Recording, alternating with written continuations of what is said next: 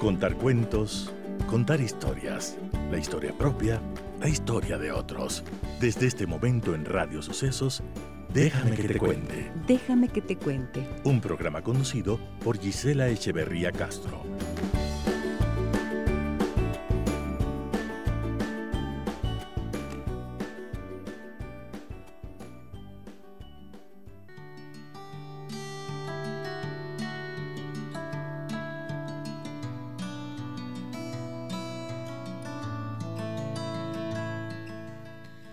Personas que suman, otras que restan. Unas hacen sacar lo mejor de ti, otras se quedan mirando. Unas darían la vida por ti, otras te la quitarían. Para una eres una, una estrella que brilla, para otras su intención es apagarte. Las hay que te absorben toda la energía, en cambio hay otras que te transmiten su positividad. Las hay con valores, en cambio otras, su valor más grande son ellas mismas. Las hay que te quieren y otras que solo se quieren a sí mismas. Hay gente buena, buena gente y gente. Estés con quien estés, recuerda que la gente que te quiere te quiere ver feliz, alegre, optimista, triunfando, sintiéndote a gusto.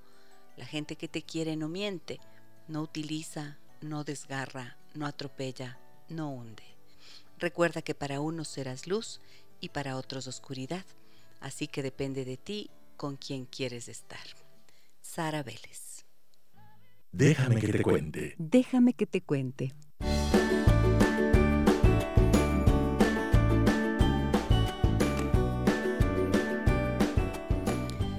Amigas y amigos de Radio Sucesos, muy buenos días, bienvenidas y bienvenidos. ¿Cómo están ustedes? Me da muchísimo gusto iniciar esta nueva semana para tratar nuestros temas aquí en Déjame que te cuente. Hoy hablaremos de qué pasa cuando tu mujer es el hombre de la casa.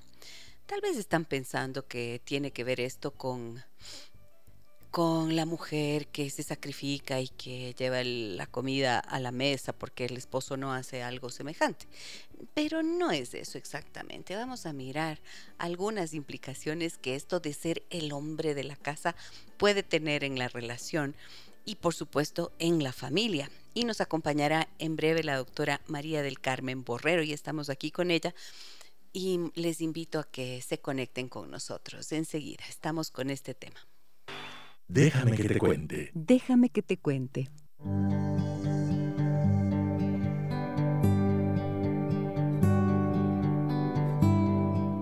Largo feriado hemos tenido en estos días y qué bueno, les estaba diciendo hace un ratito que siento como que estoy aterrizando recién. Auténtico, auténtica desconexión he tenido durante este fin de semana. Porque Mm, hice detox tecnológico que hago yo eventualmente y eso significa que cerré el teléfono el día jueves y recién hoy lo volví a abrir. Está conmigo la doctora María del Carmen Borrero. Muy buenos días María del Carmen, querida, ¿cómo estás? Bienvenida al programa. Buenos días, dice un gusto siempre estar aquí y un gusto compartir con la gente que escucha. Muchísimas gracias. A ver, yo así ando hoy. Recién me siento así como que estoy aterrizando así absolutamente fuera del mundo he estado.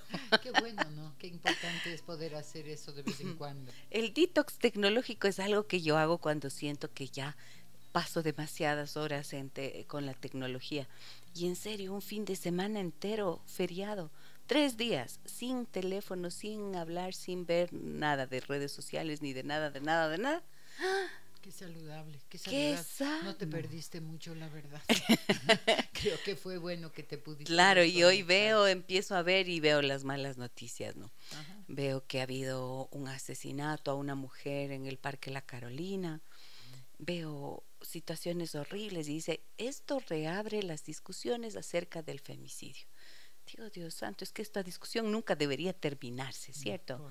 No es que solamente cada vez que hay noticia de un crimen contra las mujeres tenemos que hablar de lo que es la violencia hacia las mujeres. No, todo el tiempo tenemos que estar cuestionándonos sobre esto.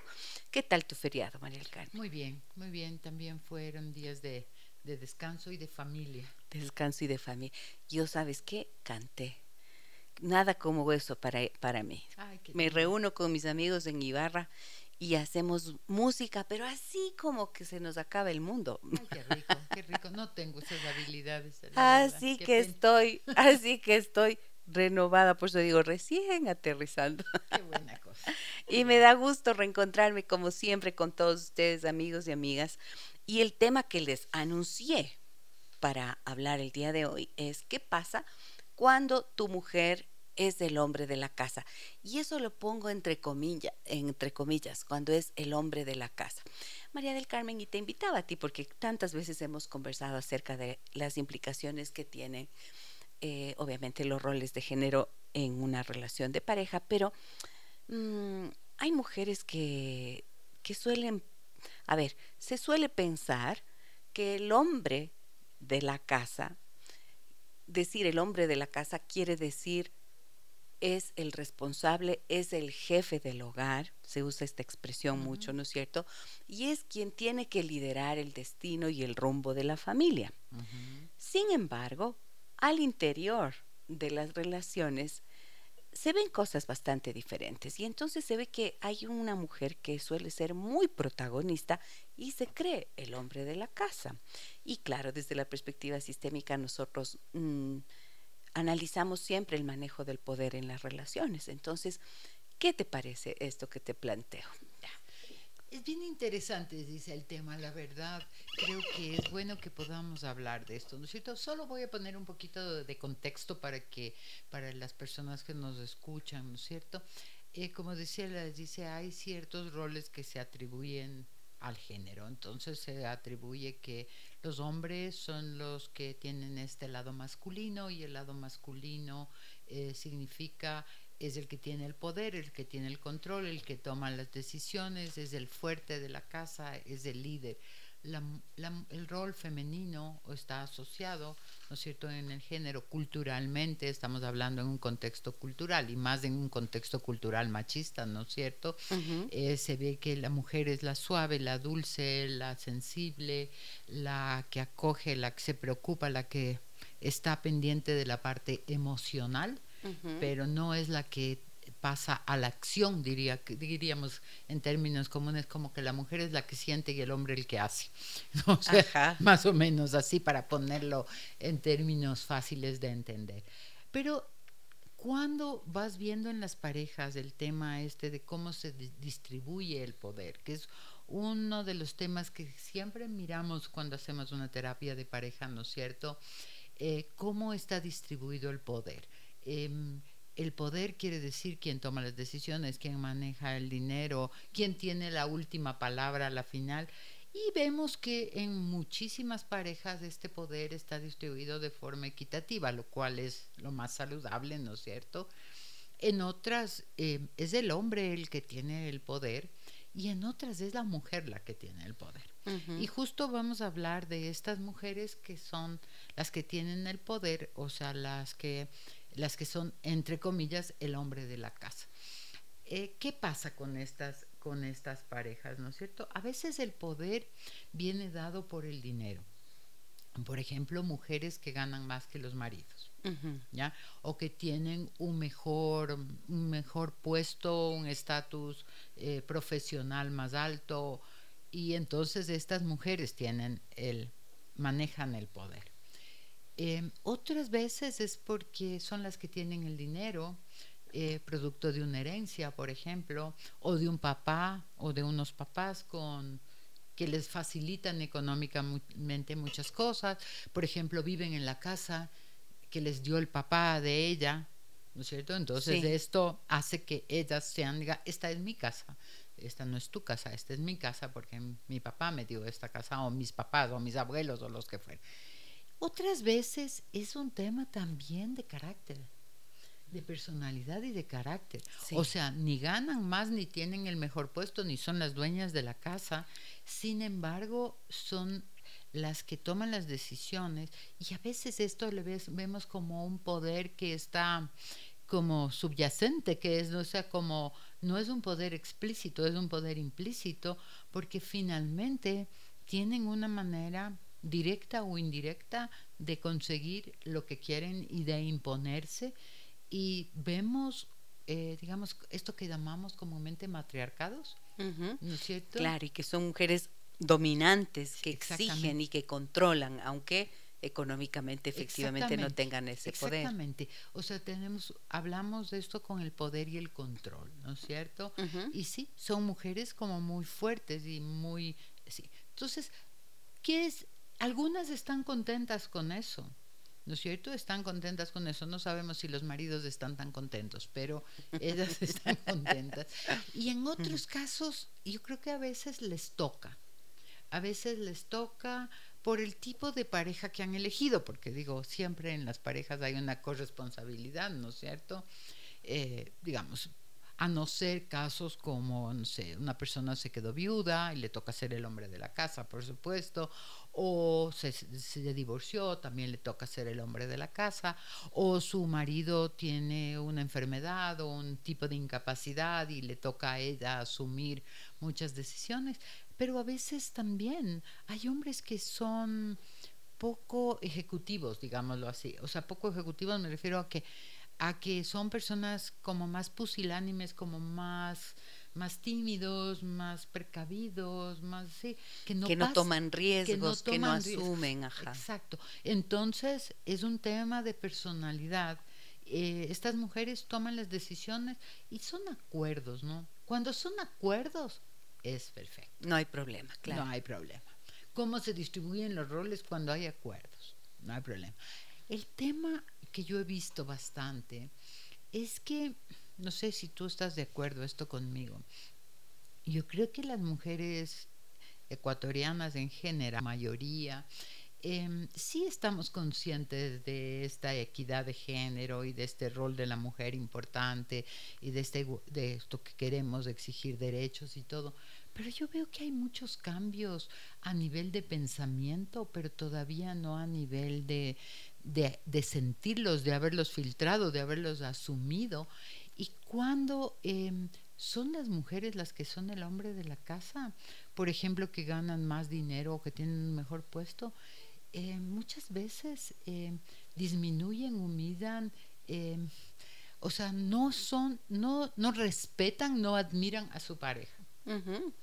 Esto es bien frecuente y mm, estoy de acuerdo contigo en que hay un discurso que va por el lado del empoderamiento y a veces yo pienso que suele ser peligrosísimo, sobre todo cuando esa mujer ya tiene un poder y le dicen que tiene que empoderarse.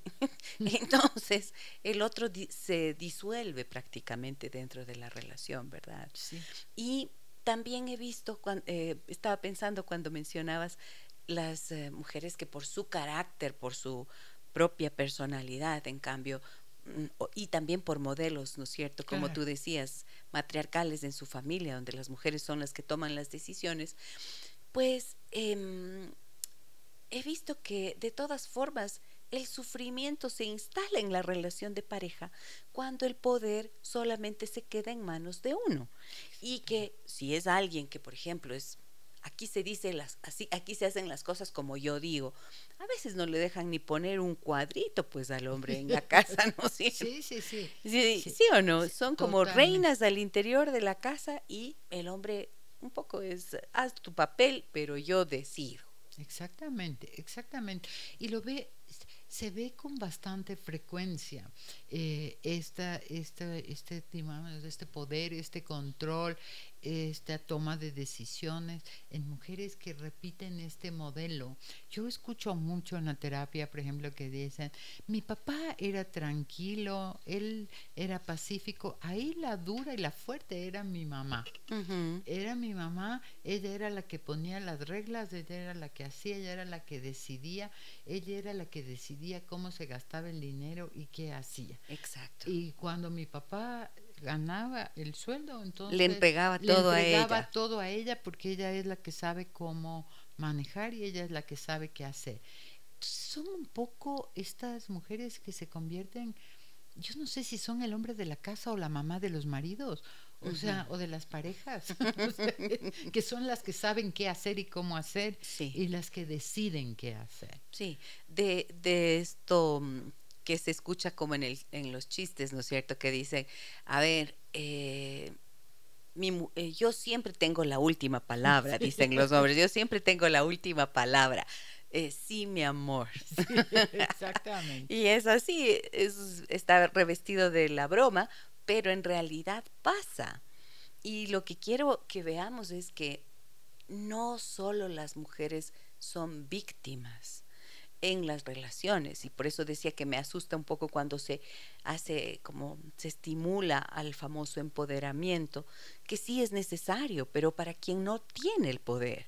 Sin embargo cuando ya ya eres una mujer que tiene mucho poder en casa entonces este discurso muchas veces hace que las mujeres no se responsabilicen de el daño que pueden causar también ellos en el interior de la relación María del Carmen. Así es así es dice yo creo que mira el tema de que uno en la, una sola persona en la relación tenga el poder, el control y la, capacidad de decidir y de, mm, o sea, en, digamos como en cierta forma manejar, controlar al otro, eh, o sea, como menospreciarlo, porque ese es el, tema.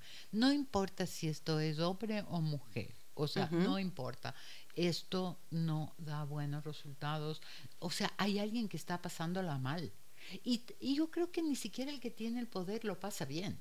Así es, porque termina sintiéndose malo, ¿no? Sí, y termina sintiéndose solo, y termina sintiéndose cansado.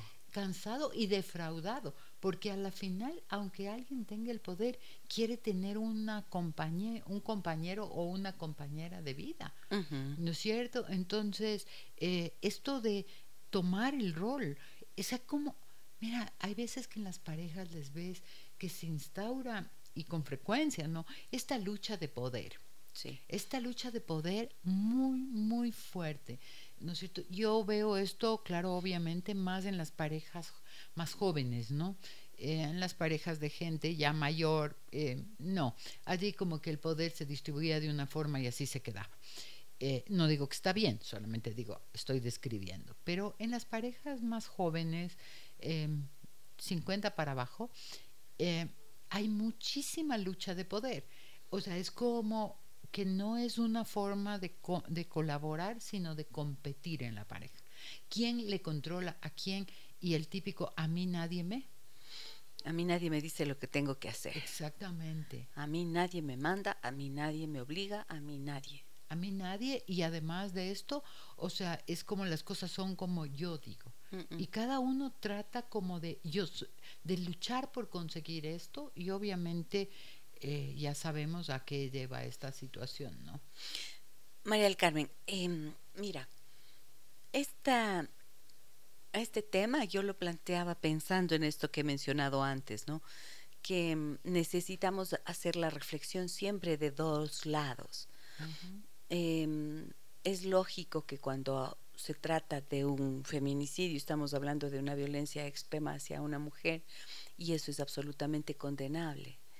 Pero cuando hablamos de relaciones de pareja habituales, creo que es tan necesario comprender esa corresponsabilidad de la que nosotros hablamos en la terapia, ¿no es cierto?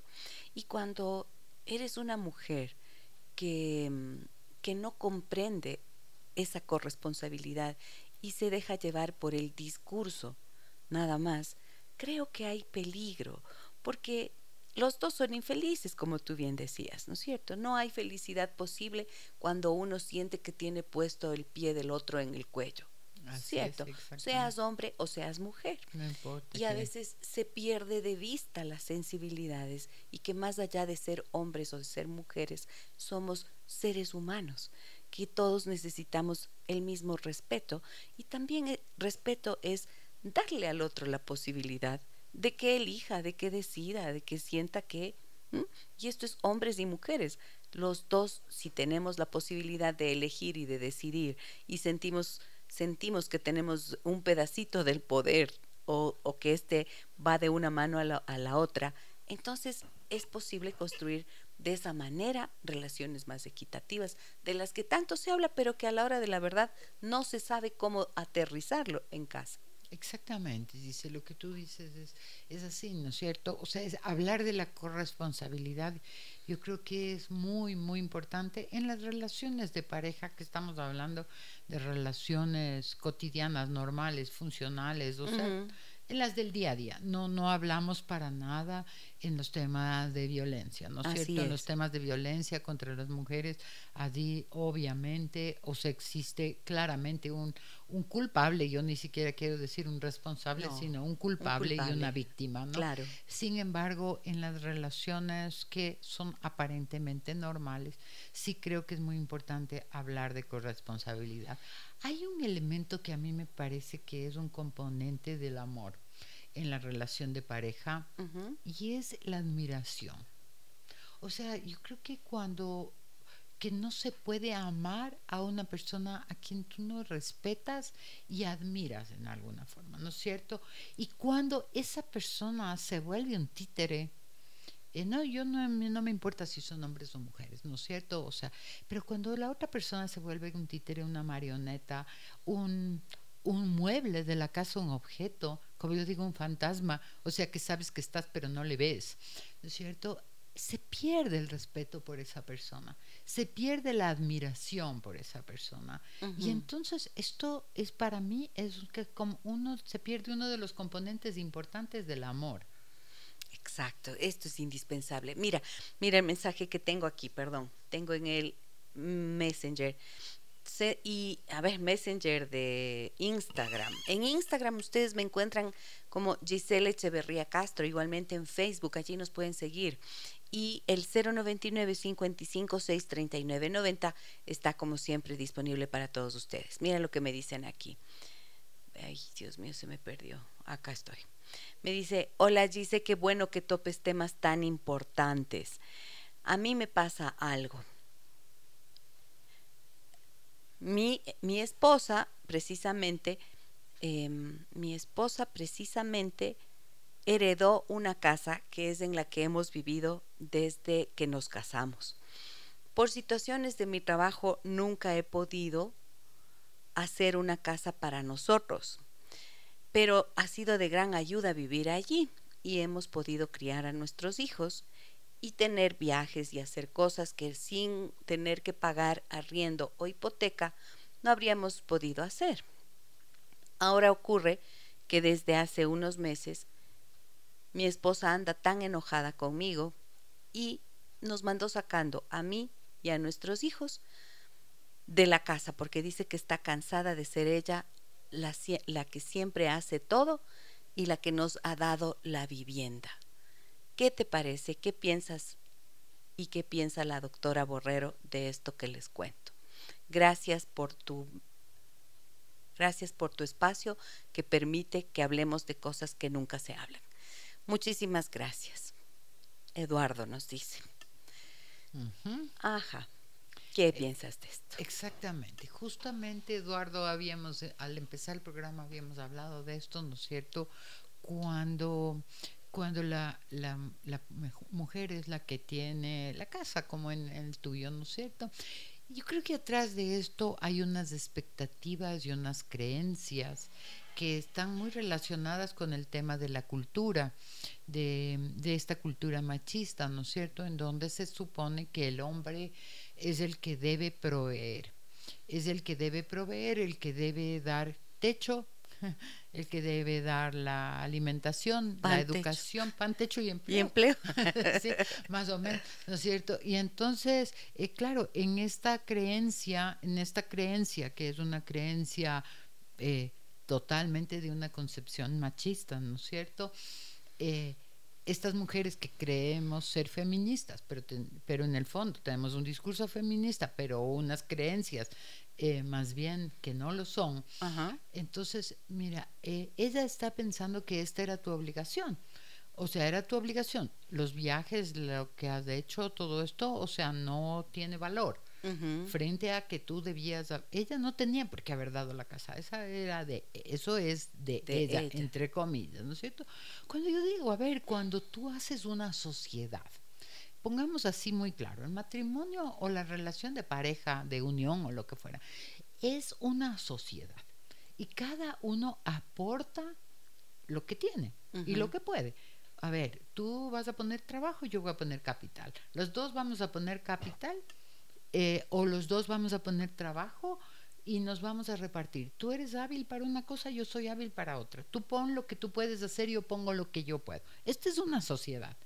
Y el matrimonio es una sociedad. O sea, la sociedad no es, yo vengo al matrimonio como mujer y lo que pongo es, no sé, mi linda cara, mi cuerpo, mi amor, y tú pones todo el resto. O sea, no es justo. Es bastante desigual. Es bastante, es bastante desigual porque el otro también pone su cara, su cuerpo, su amor y su sexo. O sea, entonces es como, ya, entonces aquí es cuando estamos hablando de verdad de equidad de género. Esto es equidad de género.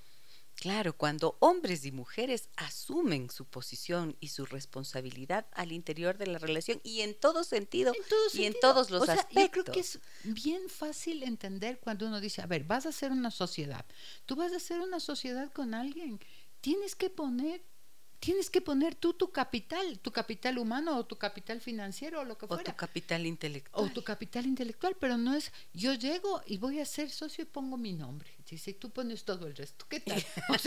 lindísimo. Lindísimo. Esto no es justo, pero esto es lo que se espera inconscientemente. Por eso yo te decía, y el momento que hablan, entonces dicen otra cosa, pero cuando llega la hora de analizar, es no. Entonces, admira las mujeres, muchas mujeres, no digo todas, pero algunas mujeres admiran más el hombre que eh, es exitosísimo, tiene un montón de dinero, le da viajes, le da plata, aunque le trate mal, aunque sea infiel, aunque haga lo que fuera, pero este es el super marido.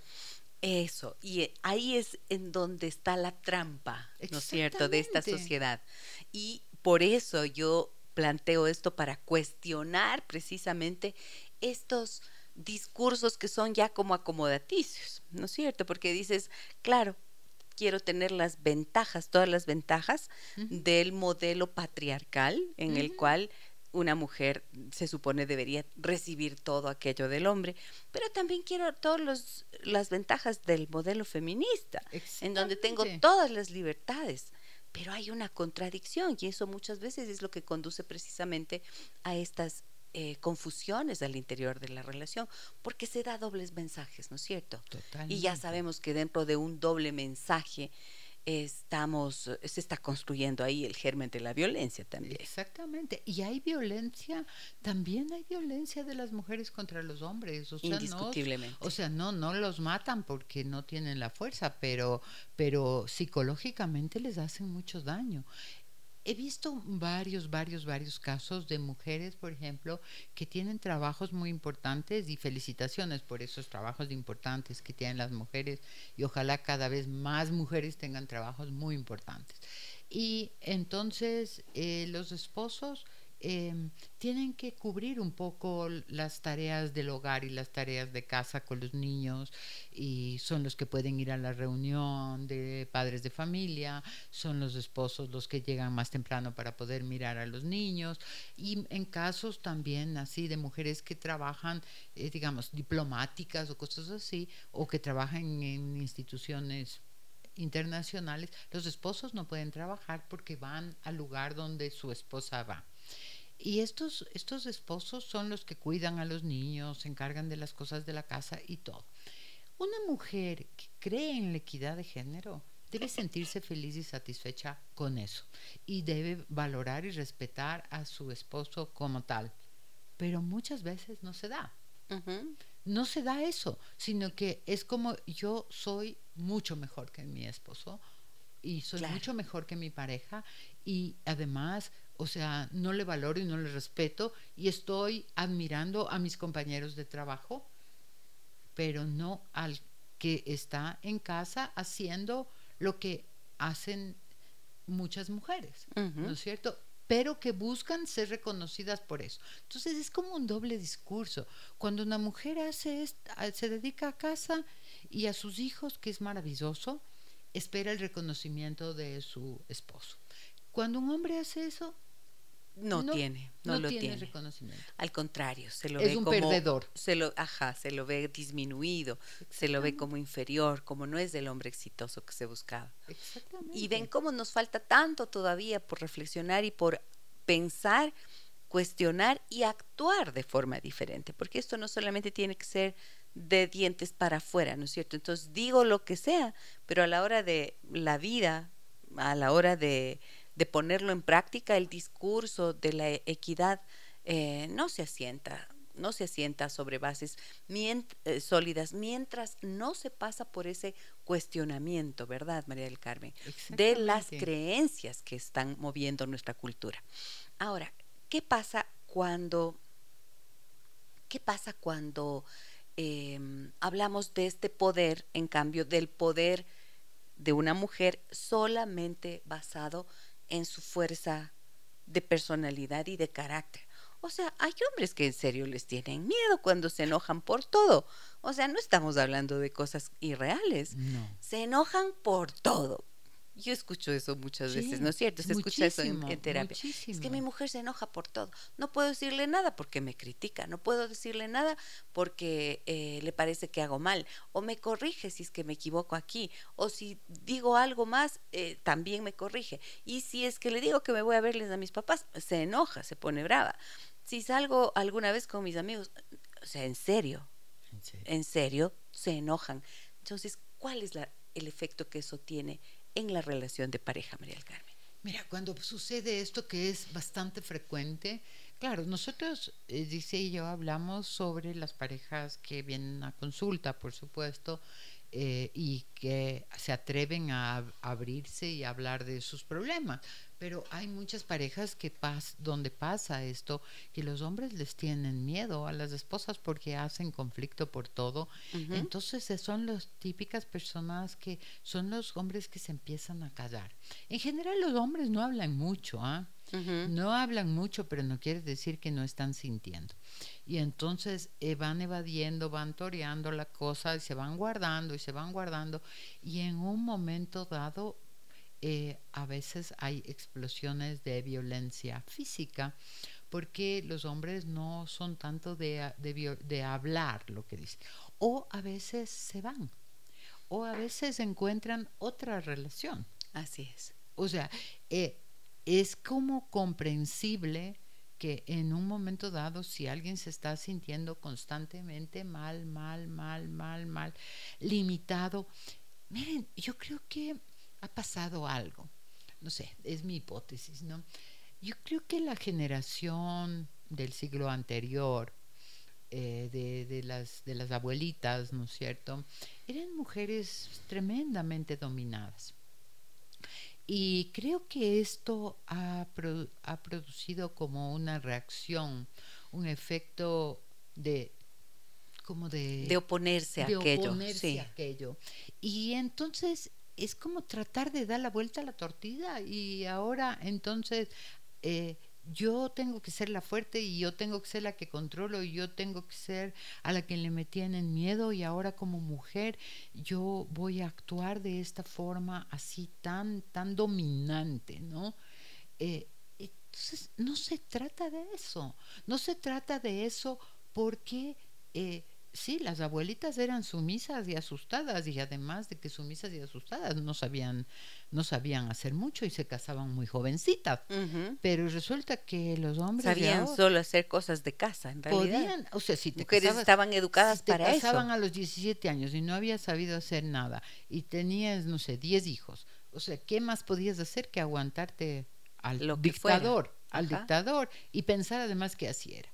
Pero ahora, o sea, los hombres de ahora están educados, están formados, eh, tienen criterio eh, y también son, son personas con autoestima, ¿no? Entonces, Las domínalo, mujeres. domínalo, domínalo. No, digo las mujeres que piensan que esos maridos se van a quedar por siempre tratándoles así. Mm. Y donde que se lleguen a quedar por siempre se vuelven unas víctimas, tan víctimas como eran las abuelas. Sí, sí, sí, sí. Por lo tanto, solo hemos dado la vuelta a la, los elementos de la ecuación, pero el problema sigue siendo la inequidad, justamente, y el, el, maltrato que se puede hacer cuando se abusa del poder que se tiene. Exactamente. Y puede haber esto que, que, de lo que estamos hablando que se llama poder emocional, ¿no es cierto? Y el poder emocional es esta amenaza y esta manipulación constante de me voy. Y acuérdense algo, las mujeres cuando se van, se van con los hijos. Y esto es un chantaje muy fuerte para los hombres. Para los hombres de, de, estas generaciones que ventajosamente son más papás, ¿no es cierto? Entonces, este es como, este es el miedo. Realmente el miedo no es tanto perder la pareja, dice. Así es, es perder la familia y los hijos. Es miedo perder la familia y los hijos. Porque el momento en que la mujer se va, se va con los hijos. Y empieza lo que ya hemos hablado algunas veces en algún programa, de entonces empieza este chantaje de usar los hijos. Y tienen, y fíjate que ahorita se me acaba de ocurrir algo, muchas mujeres tienen poder a través de los hijos.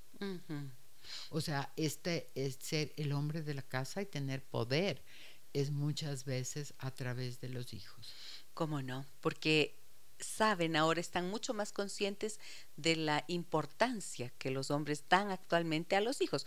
Existe una realidad indiscutiblemente de hombres que abandonan a los hijos, pero sí se nota generacionalmente un cambio muy importante, en donde los hombres son mucho más cercanos a los hijos, están más pendientes de los hijos.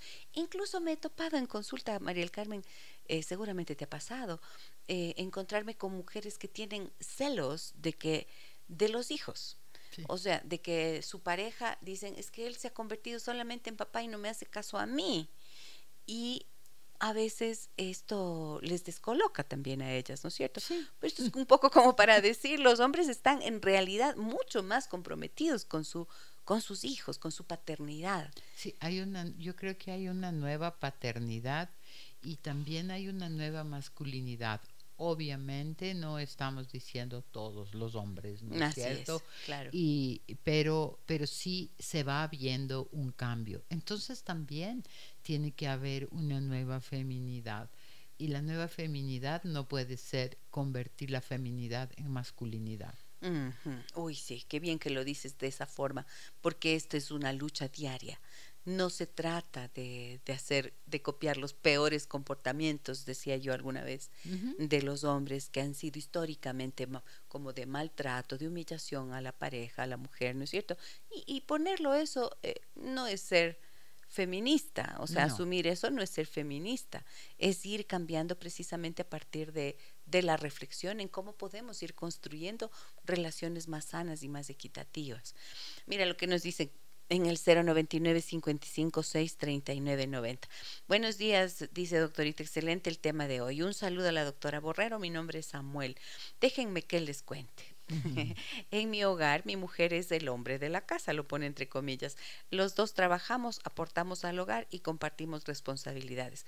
Pero si hablamos de organización, mi esposa tiene más cabeza para esto, pagar cuentas, educación, etcétera. Incluso ella sabe más cuando se trata de una fuga de agua.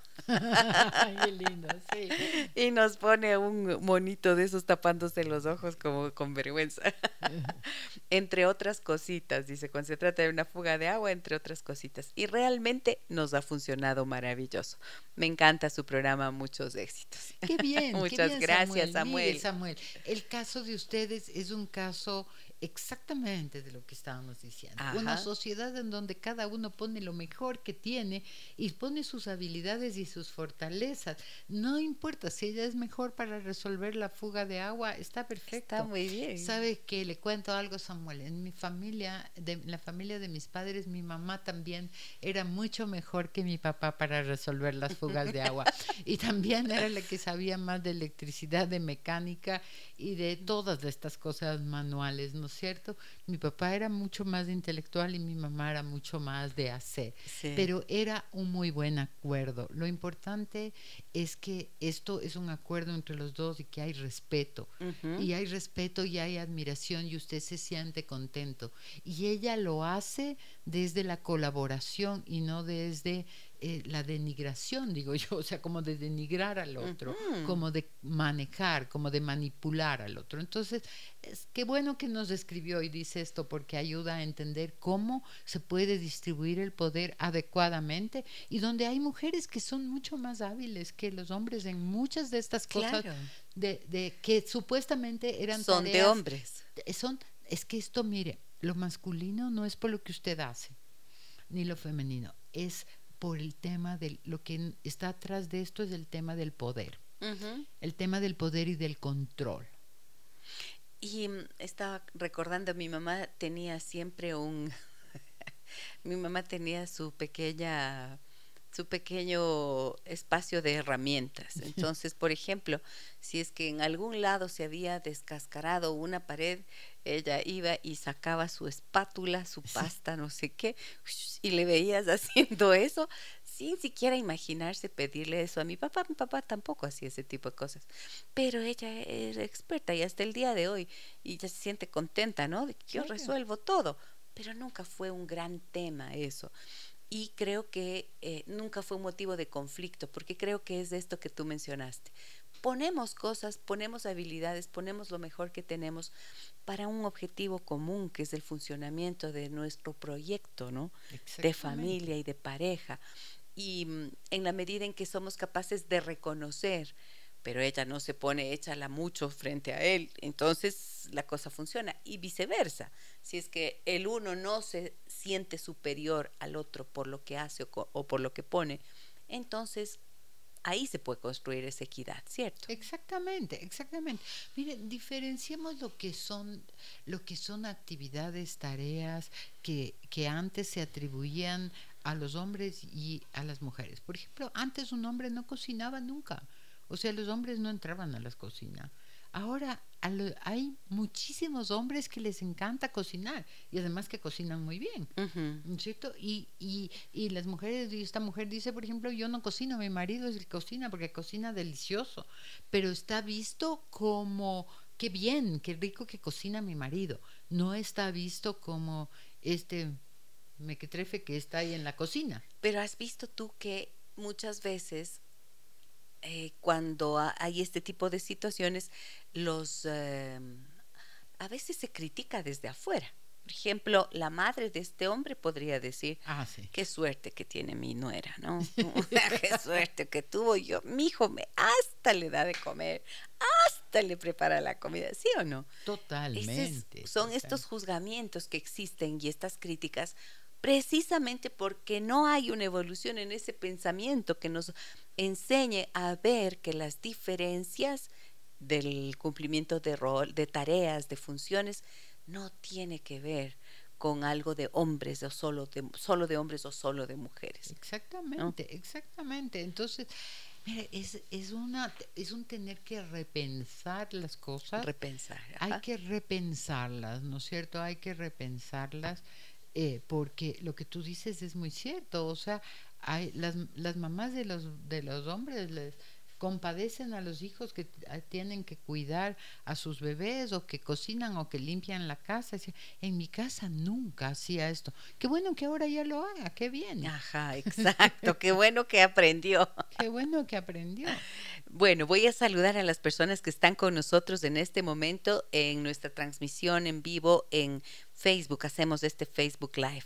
A ver, Voy a saludar a Yoli, Marta, Mónica, Andrea, Belén, Lilian, Carmita, Javier, Ire, Natalie, Rocío, Alexander, Nelly, Albita, Edgar, Inés, Denise, Janet, eh, Lore Valencia también por aquí. Muchísimas gracias por acompañarnos. Un abrazo para todos ustedes. Buen día, me dicen en el 099 556 3990. Mira esto.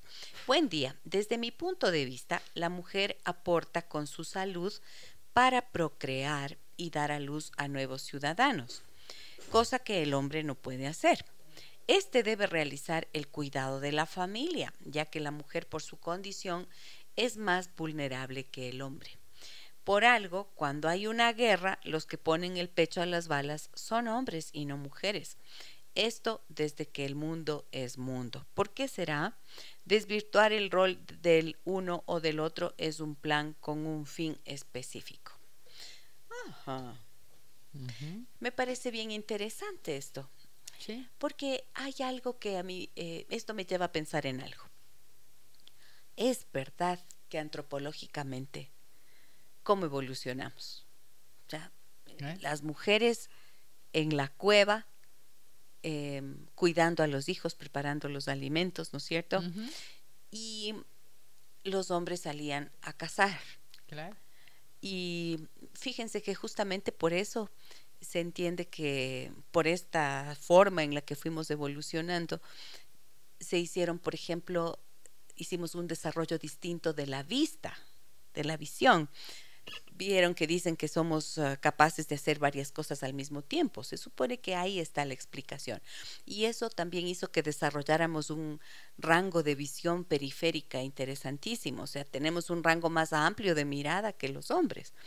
Y que los hombres, en cambio, por andar siempre con la vista al frente, buscando dónde cazar, dónde disparar, se les hizo una visión cilíndrica.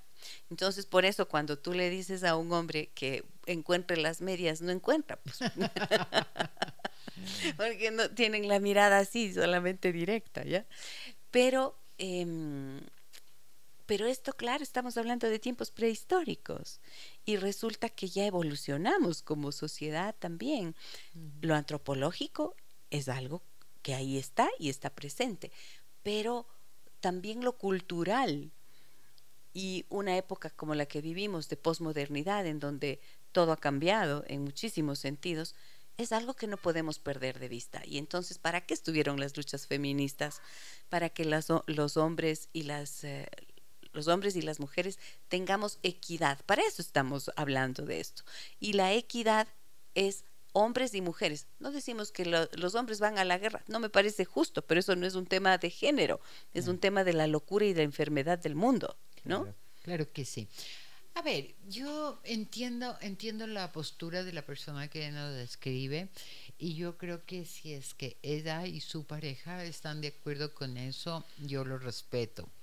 O sea, no lo comparto, pero lo respeto, ¿no es cierto? Eh, creo que por eso no existen leyes universales de cómo deben funcionar las parejas, sino que lo que sí es importante es que los dos estén de acuerdo. Si ella piensa que su pareja es el que tiene que trabajar y él también lo acuerda de esa forma y ella es la que se va a quedar en casa cuidando a los niños, es perfecto, está muy bien. ¿no es cierto? Eh, pero digamos, no solo vamos a hablar de esto, eh, no, estas son las tareas, pero ¿qué pasa en la toma de decisiones? Ajá. ¿Qué pasa en la capacidad de pensar, de decir, de relacionarse? ¿Cómo están manejando el tema del poder? Porque hay mujeres que se quedan en casa, pero, pero son las que tienen el poder, aunque el marido ponga la casa, la alimentación, la, eh, la educación de los niños y todo, pero la que dice qué se hace, cómo se hace y dónde se hace y que sí se puede y que no se puede, es la esposa, entonces, o la mujer, la pareja, ¿no es cierto? Entonces, ese poder y ese control, de eso hablamos, ¿no es cierto? Más allá de las tareas. Exacto, exactamente. Muy bien, voy a ir a una pausa, pero mira, me voy a quedar, les voy a dejar con esta, mm, este mensaje que nos escriben acá en eh, Facebook, donde hacemos nuestra transmisión en vivo. Dice, buenos días, les felicito por el tema propuesto. Tengo una pregunta. ¿Qué sucede cuando la esposa vive en una expresión matriarcal? No solo ella, sino también toda su familia, debido a lo que fue la ausencia del padre. Entonces, esa expresión matriarcal se convierte en una constante manipulación y control en todo sentido. Y nadie puede pensar diferente porque se genera un conflicto. ¿Cuál es la solución? Vuelvo luego de la pausa para responder esta pregunta y tengo más mensajes que también nos llegan al 099 55 6 39 90. Tenemos un audio también, ya lo vamos a compartir. Volvemos enseguida.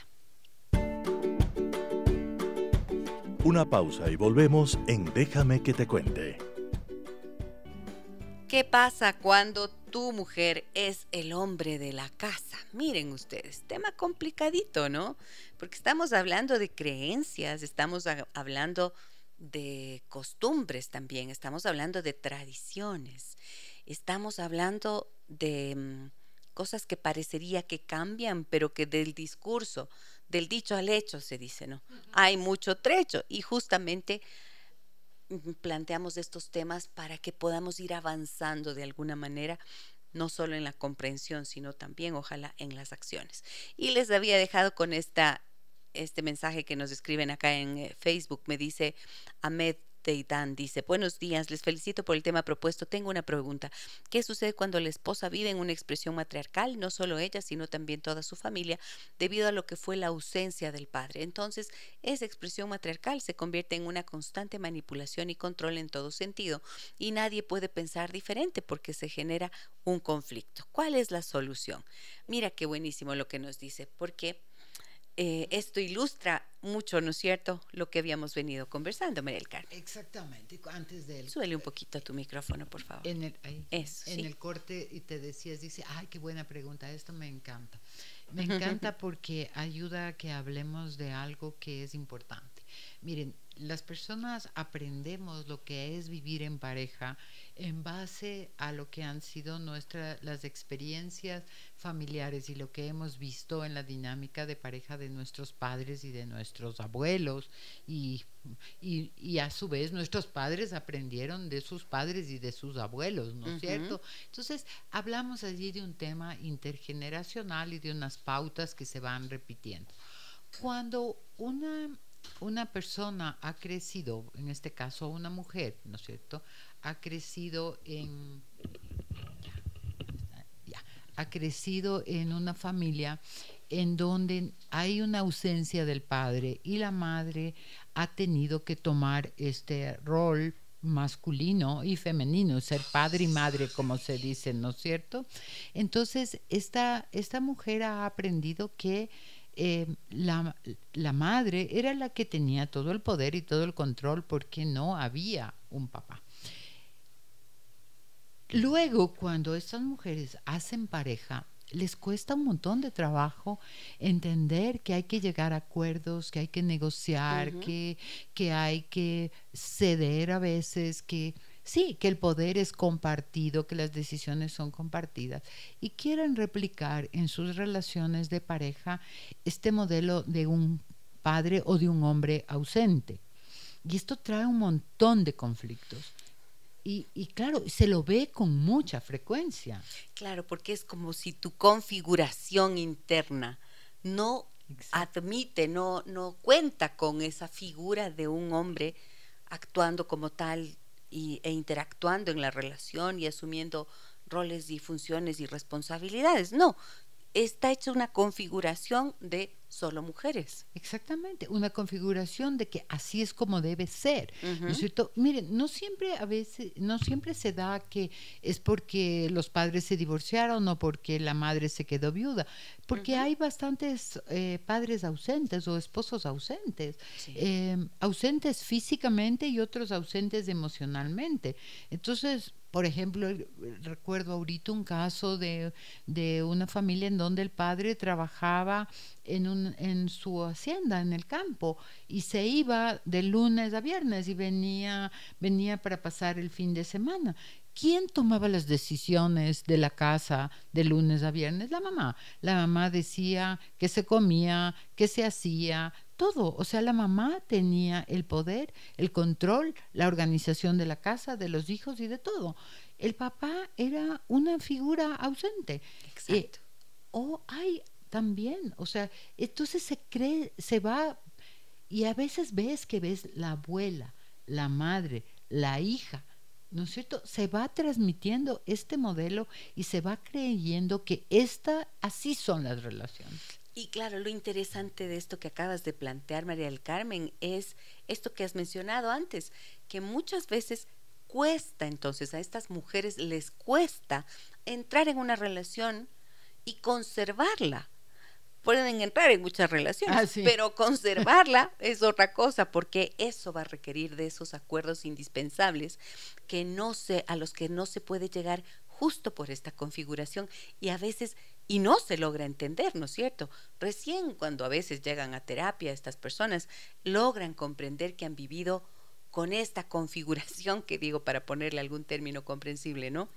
Y recién allí empiezan a ver, ah, qué difícil que ha sido ceder el poder porque han estado acostumbradas a manejarlo de forma única. Exactamente. O sea, son patrones que se van repitiendo y ves y ves cuando se hace un genograma que es un mapa de familia, se ve cómo esto se repite. Entonces, eh, ves muchos casos de mm, abuelas matriarcales, mamás matriarcales, hijas matriarcales y divorcios.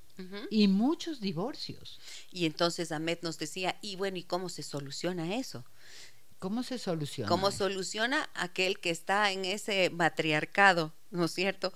Sin poder tener opinión ni voz propia, porque de lo contrario se genera un conflicto. Mira, yo creo que esos son los típicos casos en los que una terapia ayuda mucho. Ayuda muchísimo porque si es que la pareja propone, eh, no va a ser escuchado. Se necesita un tercero que además sea un tercero autorizado autorizado, consensuado y un tercero que es neutral y está formado profesionalmente para hacerlo, para que pueda ayudar a su pareja a revisar un poco sus creencias y a revisar un poco los modelos. Porque si es que de, dentro de la pareja él propone, no va a ser escuchado, solo va a haber más conflicto. Vamos a escuchar un audio que nos ha llegado. Adelante, por favor, escuchemos. Qué tema para importante, Giselle. Es importante también dar a conocer cuando la madre es un tanto rezagada con los hijos y con la pareja.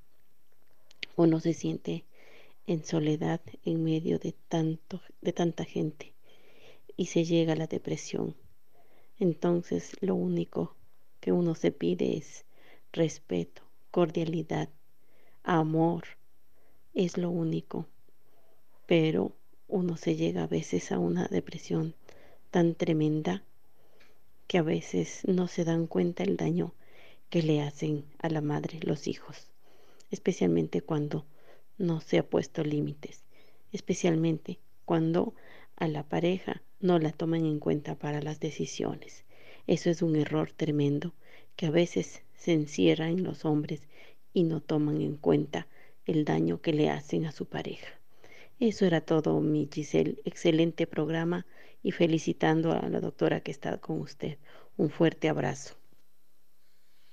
Muchísimas gracias por su confianza y por animarse a ponernos este mensaje de voz que como siempre digo me da tanto gusto cuando les escucho las voces porque es eh, miren todo lo que podemos también mm, comprender y, e inferir, ¿no es cierto?, de los tonos de voz. Muchísimas gracias. No me da el nombre la señora. Bueno, pongámosle Lucía, ¿ok? Y entonces eh, pensaba María del Carmen mientras la escuchaba que mm, qué consecuencias tan graves puede llegar a tener este invisibilizar a la pareja, ¿no es cierto? Seas hombre o seas mujer. ¿Qué consecuencias? Pues llegar a una depresión, decía la señora. Y lo único que se pide es el respeto y la consideración. ahí un poco pensé yo, y, y bueno, cuando estás en esa situación, seas hombre o seas mujer, bajo el peso del poder del otro, entonces creo que hay que responsabilizarse frente a la decisión que uno va a tomar. ¿Qué, qué, más vas a hacer en esa relación? ¿Qué, ¿Qué estás pensando hacer en relación a esto que te tiene tan incómodo?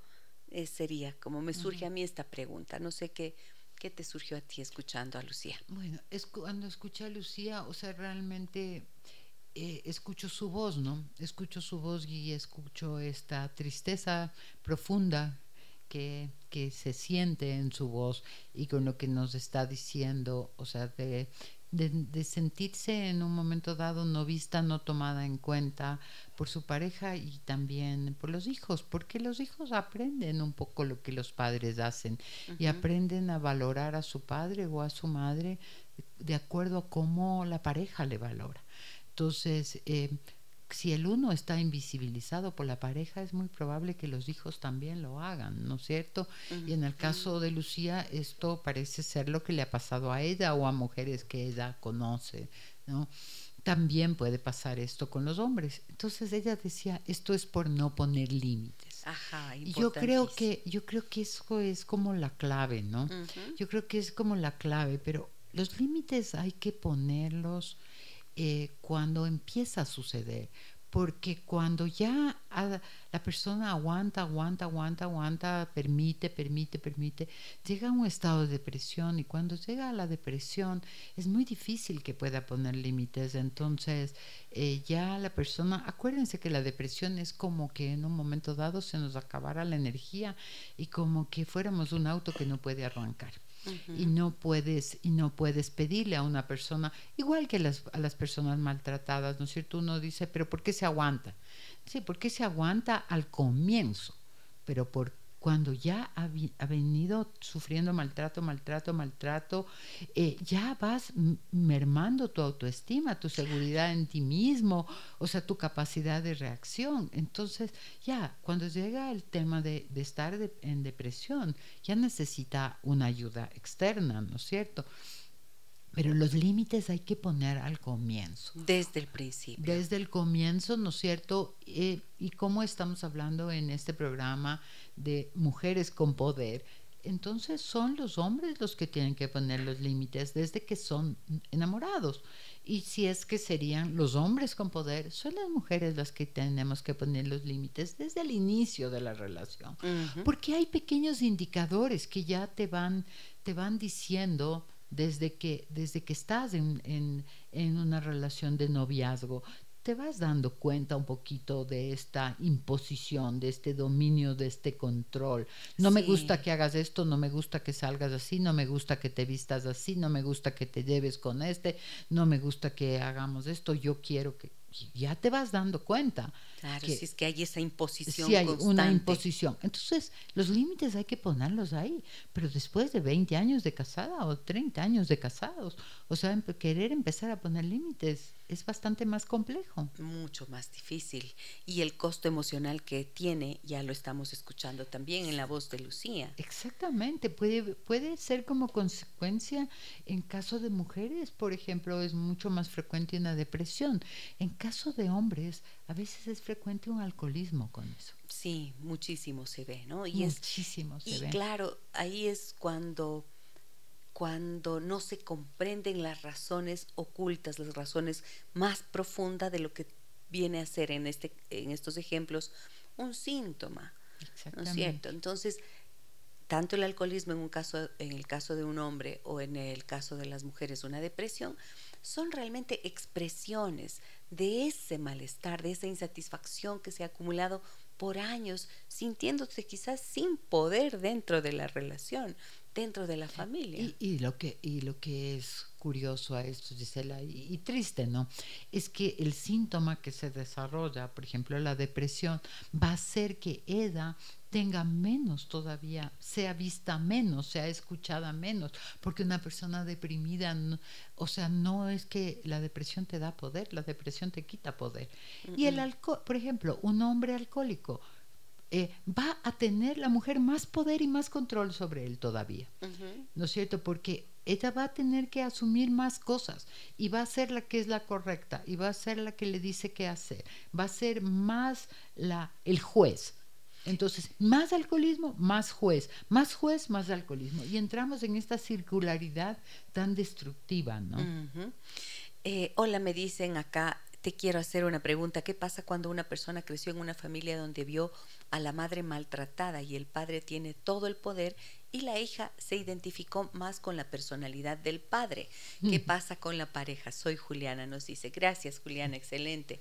Excelente. Eh, buenísimo. Justo, justo de eso, hablamos. Exactamente. Eso es justo lo que yo decía de la reacción de las generaciones actuales frente a las abuelitas. Es la oposición a ese modelo que han visto. Exactamente. Es una postura reactiva.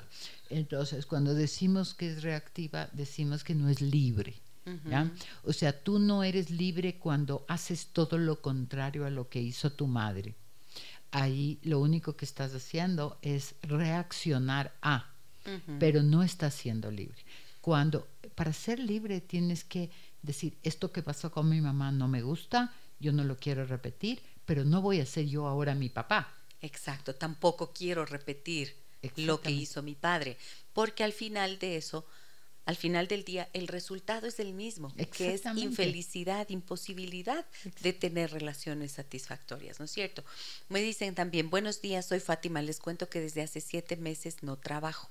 He buscado, pero no salen las cosas y ahora mi pareja me pide que le apoye con la parte económica porque ya no puedo seguir pagando todo. Ya no puede seguir pagando todo.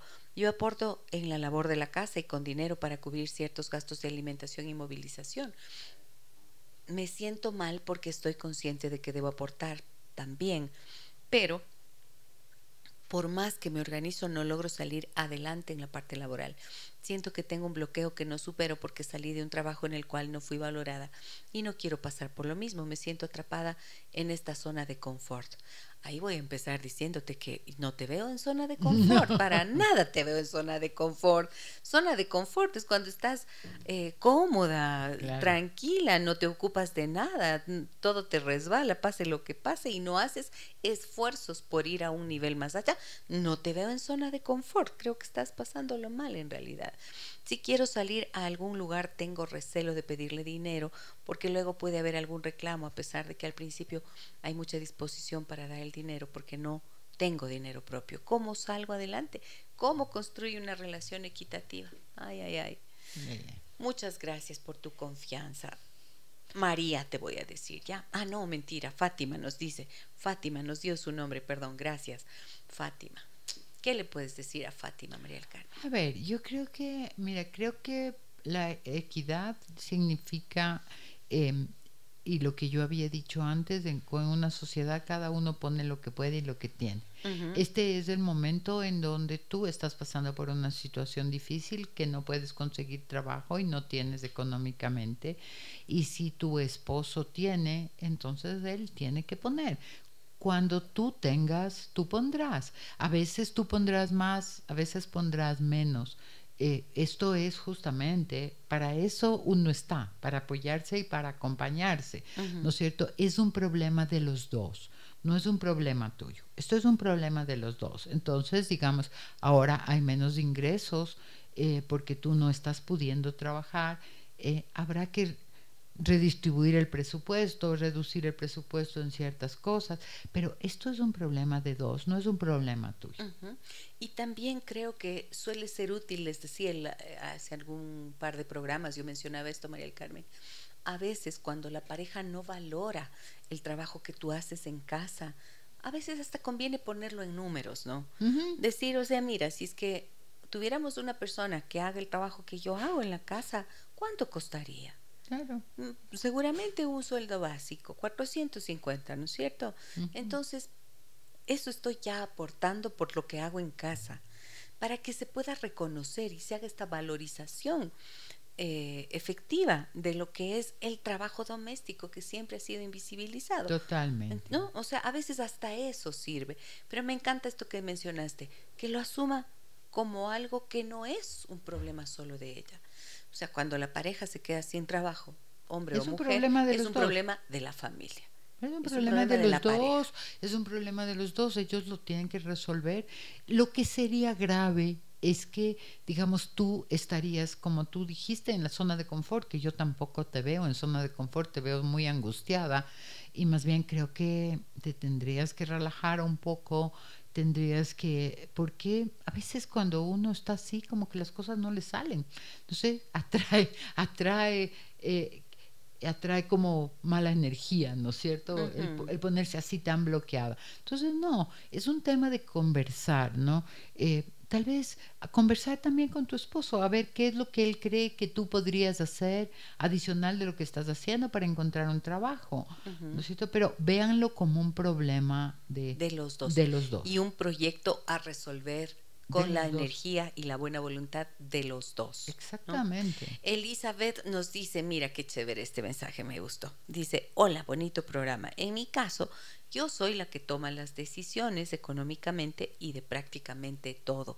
A veces pienso que está mal porque parezco mandona y a la familia de él eso no le gusta porque le dicen que es mandarina.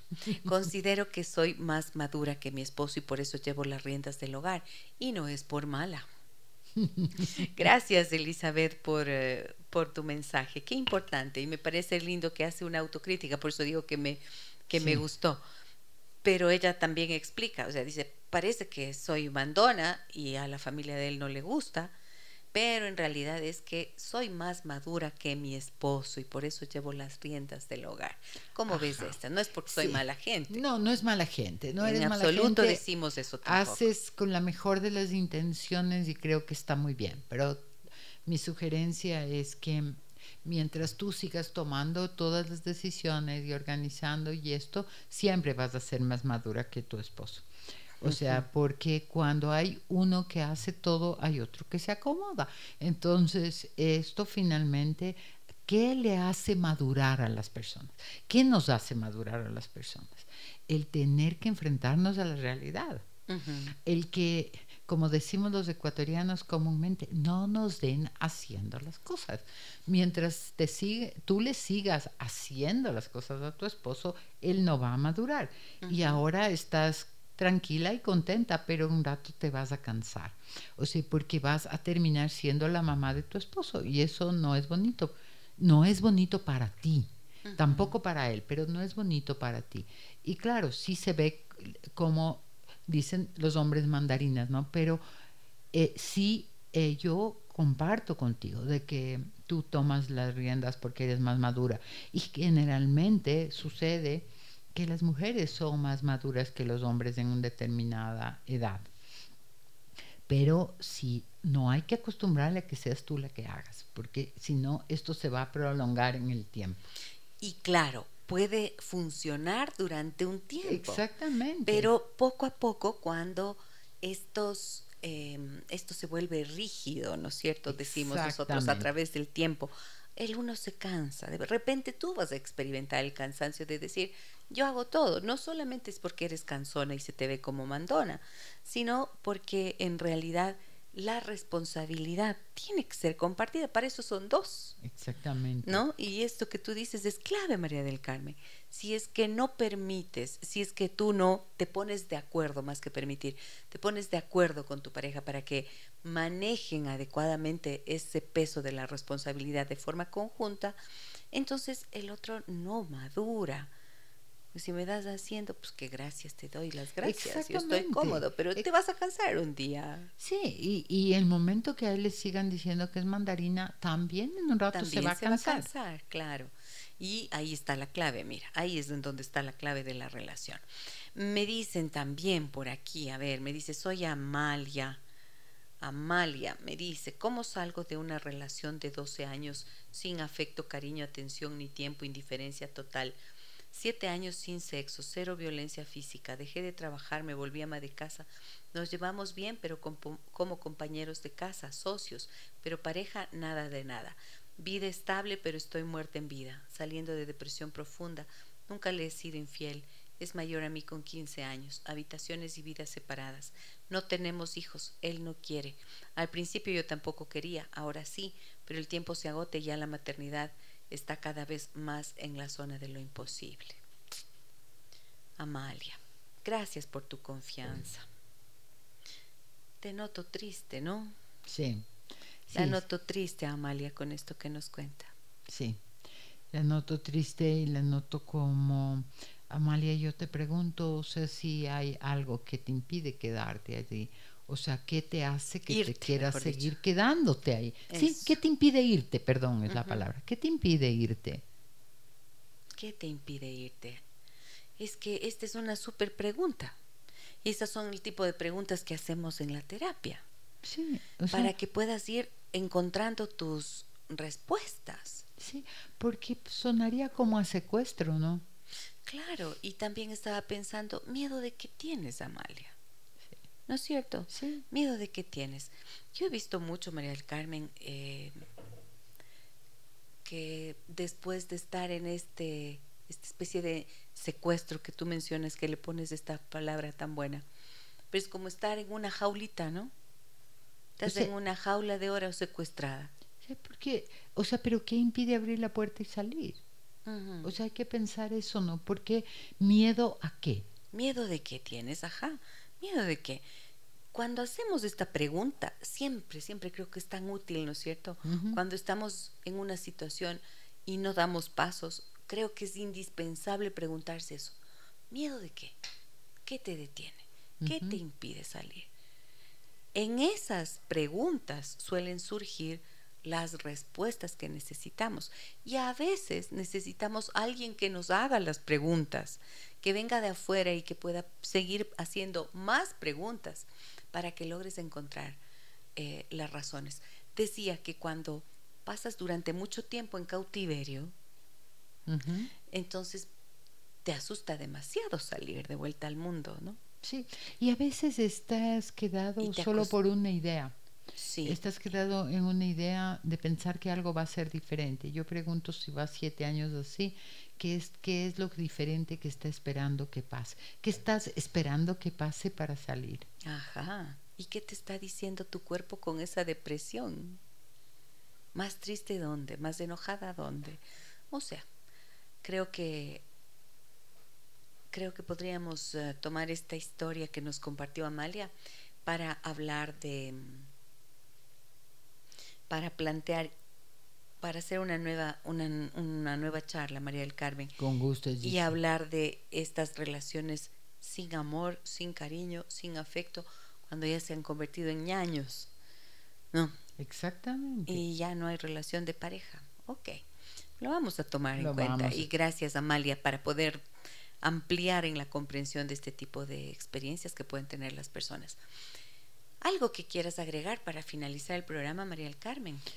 Solamente dejar una idea clara, me gustaría como poner cuál sería la alternativa frente a esto, ¿no es cierto? Y decir que eh, más allá de las tareas, o que las tareas no definen los roles de género que lo que define es más bien el tema del poder y del control, y que el poder y el control tienen que ser compartido en una relación. Y cuando me refiero a poder es poder de decisión, poder de hablar, poder de sentir, poder de comunicar, poder de tener una vida propia, ¿no es cierto?, de manejar el dinero. Esto tiene que ser manejado como una sociedad. Recuerden siempre esto, yo siempre digo, la pareja es una sociedad y los socios tienen que poner lo que mejor tienen para que esto funcione. No es una competencia, es una colaboración. Excelente, gracias María del Carmen por tu aporte valiosísimo. Miren por acá, puchicas, no sean malitos, escríbanos antes de que ya me toque salir del programa.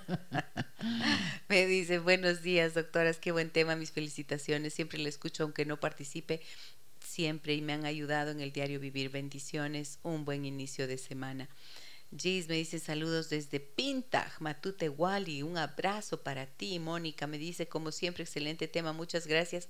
Cuánta luz a quienes les escuchamos. María Elisa dice un buen día, ¿cómo hacer si la pareja no se deja ayudar y cree tener la razón de sus actos? Ah, caray, María Elisa, buen tema. Ese, ese, es un muy buen tema. Lo vamos a poner también en agenda, ¿ok? Porque me parece que eso nos da muchísima tela para cortar. Cuando tu pareja, ¿qué pasa cuando tu pareja siempre cree que tiene la razón? Ya está el título. Andre, ahí está registrado. Ya tenemos dos temas más de estas inquietudes que salen de ustedes.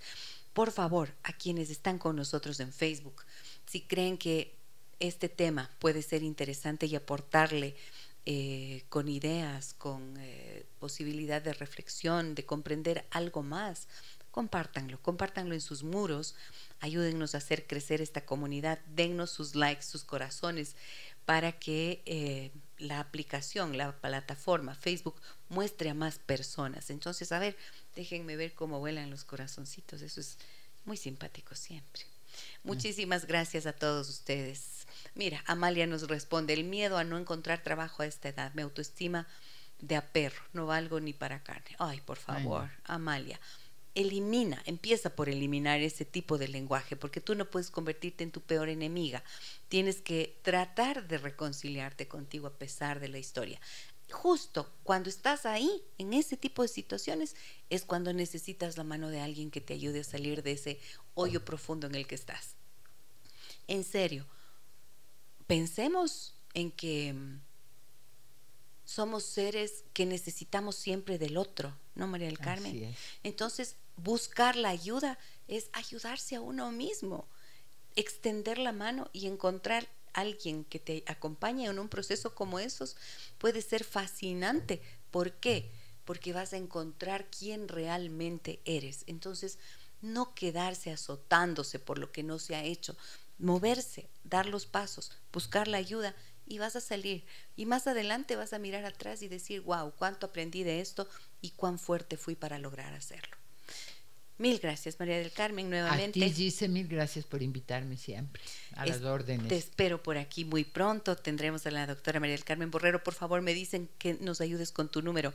Alguien me dice, por favor, ayúdeme con el, el número de la doctora Borrero. Por favor, María del Carmen. Es el 099-774-9118.